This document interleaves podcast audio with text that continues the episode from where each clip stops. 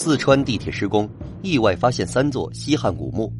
古时就已被盗的三座西汉墓，却分别出土了九百多只衣简、经络期人俑以及完整的蜀锦织机模型。那么，这些衣简出自何人？墓葬主人又是谁？让我们走进今天的纪录片，揭开蜀地汉墓的秘密。二零一二年七月，四川成都郊区的一处史前遗址发掘现场，正在忙碌的考古人员谢涛。突然接到通知，让他临时去调查一处刚发现的古代遗址。赶到现场后，谢涛发现遗址是一座古代墓葬，位于地铁三号线军区总医院站台施工的范围内。谢涛顺着新挖的管线爬进去看了一下，他发现墓葬特别大，里面全是红色的。看到这些，谢涛的第一反应就是墓葬保存状况极佳。根据一些细节，谢涛初步判断，这应该是一座汉代墓葬。已经有两千多年的历史，经历漫长的岁月，保存如此完好的地下遗存，在整个四川盆地都不多见。兴奋过后，谢涛突然发现，虽然椁室保存完好，但其中却堆积有很多淤土，这说明墓葬曾被人盗穿过，淤土可能是从盗洞滑落到了这里。由于环境复杂，围绕着墓葬进行的周边调查也遇到了很多困扰。他们只能在边角表面没有硬土的地方去大概了解一下原始地貌，看看还有没有墓葬，见缝插针似的钻探。再加上对工地工人的询问，在地铁施工快要覆盖的区域内，考古人员又发现了两座汉墓，三座墓葬自北向南依次排列，可能属于同一个家族。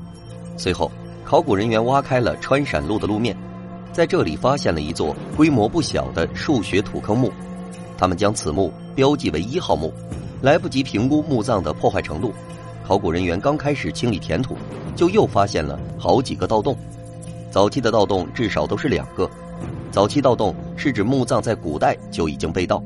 倘若只有早期盗洞，那问题还不算太严重，因为古代的盗墓贼对有机文物，比如漆木器、葬具等不是很看重。然而，在老关山一号墓中，除了两个早期盗洞外，最让人揪心的是现代人对墓葬的破坏。当考古人员清理到椁室面时，里面的景象让大家彻底失去了希望。椁板上面已经被打穿，椁室内出现矿泉水瓶，这意味着这座墓葬已经被盗劫一空。最初在观察二号墓时，考古人员就发现木质葬具保存比较好，这在成都平原是很少见的。由于二号墓葬埋得比较深。考古人员一直以为这和地下水的长期浸泡有关，然而一号墓距离地面只有两米左右，为什么在经过盗墓贼光顾后，椁室盖板依旧保存完好？在仔细观察墓坑中的填土后，考古工作人员发现，靠近椁室的一层淤泥粘性比较大，用了很多的青膏泥。青膏泥、白膏泥经常出现在楚国贵族墓当中，它质地细腻、粘性大、不透水、不透气的特点。可以用来给墓葬防腐。虽然椁室里面的扰动特别大，但里面漆木器的保存状况是很好的。这些出土的色彩鲜明的木俑，让考古人员兴奋不已。接连出土珍贵的漆木器，欣喜之余，也让考古人员有些疑惑：既然现代人已经进入了椁室，为何没有盗墓，也没有通知文物部门呢？他们猜测，留下的矿泉水瓶应该是排水管道的施工人员。为了不遗漏一件，就算是再细小的文物，考古人员对清理出的泥土细致过筛。但是，除了包括木俑在内的小件漆木器和一些陶器碎片以外，却再也没有发现其他有价值的文物。从椁室内放置的两具棺木来看，一号墓应该是一对夫妻合葬墓。遗憾的是，椁室和棺内都被盗墓贼洗劫一空。盗墓贼在盗墓时可能会有破坏墓葬设施、寻找密室的行为。清理工作在接近尾声时，考古人员发现有几块底板被盗墓贼撬了起来。随后，他们从底板破损的地方又向下挖了一段，果然在底板下面还有器物。谢涛猜测，可能下面还有腰坑之类的。但是，当考古人员清理完一号墓的椁室后，才发现这根本不是什么腰坑，而是暗藏着一个高度大概为三十厘米的椁室夹层。这是极其罕见的。既然有夹层这样的设计。里面应该会存放一些比较贵重的器物，但是里面除了几枚铜钱外，就只有一些黢黑的木条。当考古人员拿起一根仔细观察后，却发现木条上书写着密密麻麻的文字。文字是考古工作中最希望找到的实物资料，它所传达的古代信息要比几件器物多得多。经过仔细清理后，一号墓共出土有五十枚木牍，内容涉及官府文书和巫术卜筮之类。它的出现，给研究成都地区汉代历史和赋税制度提供了珍贵资料。木牍上的文字很多，具体内容还需要花费时间研究。在对出土器物进行清理后，一个“井”字出现在七耳碑底部。查阅文献后，考古人员发现，在战国时期，井氏是楚国的王族三姓之一。秦王汉兴之后，这些掌握知识的楚国贵族后裔纷纷出世。根据木牍的官府文书来看，一号墓的主人应该是一位从楚国宦游成都的景氏后人。除了发现七耳碑碑底的“景”字，在椁室夹层中出土的几枚半两钱和五铢钱。从侧面也印证了这个推测。俗话说“秦半两，汉五铢”，西汉之后，秦代铸造的半两钱依然流通。到了吕后时期，西汉才开始着手货币改革，五铢钱也因此诞生。墓葬中同时出土的这两种钱币，也表明一号墓主人可能生活在吕后或是稍晚些的文帝、景帝时期。至此，一号墓的发掘终于有了一个好的转折。接着。考古人员开始发掘最南边的三号墓，三号墓位处川陕路旁边的绿化带里。找准墓口的确切位置后，刚开始清理，考古人员就再次发现了两个早期盗洞。三号墓同样具有蜀国葬俗。揭开被盗穿的盖板后，椁室底部同样出现了空间更大的夹层。